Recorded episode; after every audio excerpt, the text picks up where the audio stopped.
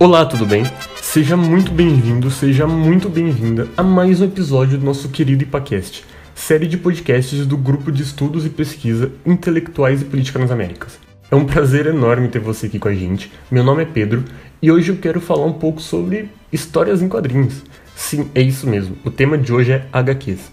Na verdade, a gente vai conversar um pouco mais sobre como as HQs foram um importante meio de propaganda anticomunista pelos Estados Unidos, durante a Guerra Fria, mas sobretudo nessas primeiras décadas do período. Para isso, vamos nos basear no texto As Histórias em Quadrinhos como Propaganda Anticomunista durante a Guerra Fria, de 1947 a 1960, que foi escrito pela autora Andrea Ormaete Ocanha. E bem, quem é nosso autor?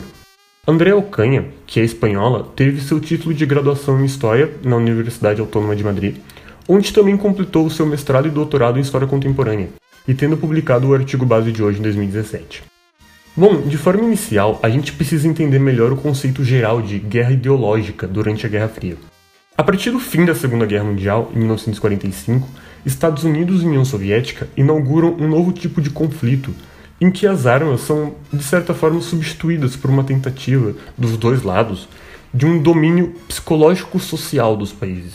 Estados Unidos e União Soviética têm como foco agora conquistar os corações e as mentes das mais diversas sociedades, sendo os americanos defensores do capitalismo e os soviéticos do comunismo. E aqui a gente já entra de vez com as HQs, porque as histórias em quadrinhos vão ser usadas de fato como um suporte cultural e imagético da propaganda anticomunista. E com isso vão ser responsáveis por levar a ideia do American Way of Life, ou o jeito americano de se viver, para as mais diversas culturas do mundo, inclusive aqui na América Latina, claro. Os Estados Unidos veem uma necessidade de se estender o American Way of Life como uma forma de dominação cultural, dizendo-se sempre defensores de valores como democracia, liberdade e capitalismo. E a indústria aprende muito bem a lidar com isso, exportando sempre HQs que intitulassem justamente esses valores, principalmente com super-heróis, que a gente vai falar um pouco mais pra frente. Porque, na verdade, os super-heróis personificam a própria identidade dos Estados Unidos, segundo eles próprios, claro. E por conta disso, o entretenimento proporcionado pelas HQs agora também já representa toda uma extração do que seria a realidade e o cotidiano nos Estados Unidos.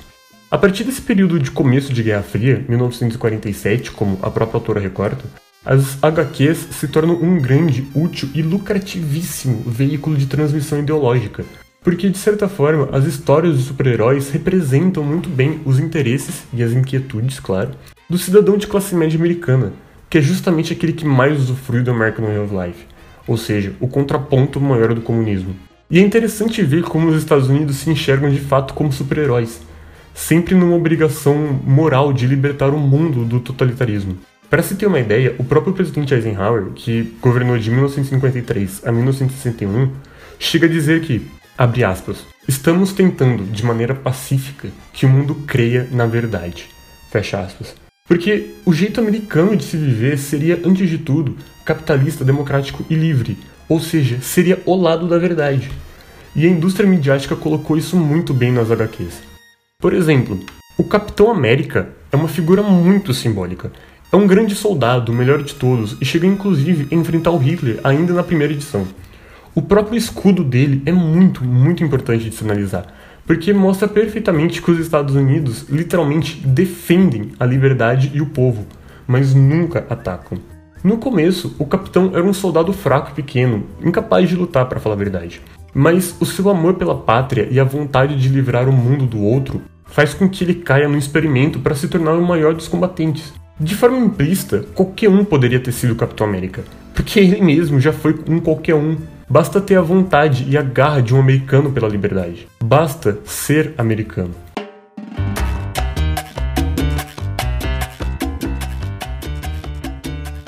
O Super-Homem também pode ser facilmente comparado com os anseios da época. Ao mesmo tempo que o super-homem tem grandes poderes, até demais eu acho, ele ainda segura grandes virtudes que são emotivamente humanas. Na verdade, essa dicotomia entre Clark Kent e super-homem mostra muito bem como os Estados Unidos queriam ser vistos. Porque quando eles não são necessários, eles estão lá, quietinhos, só observando e analisando a situação. Assim como Clark Kent fazia. Mas quando o mundo precisa ser salvo, bem, eles seriam sempre os mais poderosos assim como o Super-Homem. O Homem de Ferro também personifica toda a inteligência e a, e a riqueza do povo. Mas eu acho que até mais importante, personifica também o domínio tecnológico dos Estados Unidos. Porque na Guerra Fria, tecnologia foi uma pauta importantíssima dos dois lados do conflito. E, com a ajuda do Homem de Ferro, os Estados Unidos queriam deixar muito claro aos soviéticos de que eles estariam sempre à frente nessa corrida. O nome Liga da Justiça é autoexplicativo por si só, pois a justiça só pode estar de um lado, assim como o Quarteto Fantástico, que poderiam ter sido quaisquer quatro pessoas comum, mas não, são americanos e por isso, só por isso, podem ser fantásticos. Ou seja, além de criarem toda uma imagem dos Estados Unidos para o resto do mundo, as HQs também satisfazem, de certa forma, a idealização do americano consigo mesmo. Por exterior, as histórias seriam vistas como moldes, sonhos e desejos a serem seguidos. Para o próprio americano, por outro lado, seriam quase que um espelho. E isso é muito inteligente, pois isso permite que você crie uma identidade que se pauta naquilo que você não é, comunista, totalitário ou soviético. Isso tudo tem um peso muito grande nos leitores de HQ ao redor do mundo. Sobretudo aqui na América Latina, que começa nesse período dos anos 50 e 60 a enfileirar as tomadas de governos militares, que, por sua vez, são sempre organizadas justamente pelos Estados Unidos. E toda a questão do Plano Condor, que financia esses regimes aqui na América Latina a partir de todos esses ideais que a gente comentou. As ideias do American Way of Life são freneticamente difundidas nos Estados Unidos afora, antagonizando o comunismo soviético. Bom, com isso a gente já consegue concluir que as HQs e as histórias de super-heróis têm todo o intuito último de personificação dos valores americanos, incentivando a compra do American Way of Life e, de fato, conquistando corações e mentes, como a própria autora afirma. É, eu com certeza já falei demais e poderia ter falado muito mais ainda, mas por hoje é só. Não esqueça de compartilhar com seus miguxos e suas miguxas, tá bom? Procura pela gente lá nas redes sociais, estamos no Twitter, no Instagram, no Facebook. É só jogar IPONESP que você encontra esse grupo de gente feliz que vos fala. Vale lembrar também que somos um grupo de estudos e pesquisa da Unesp, do campus de Franca. Então a sua ajuda é sempre fundamental para que possamos continuar a contribuir com a divulgação científica no país. Muitíssimo obrigado pela atenção, sucessos e até a próxima.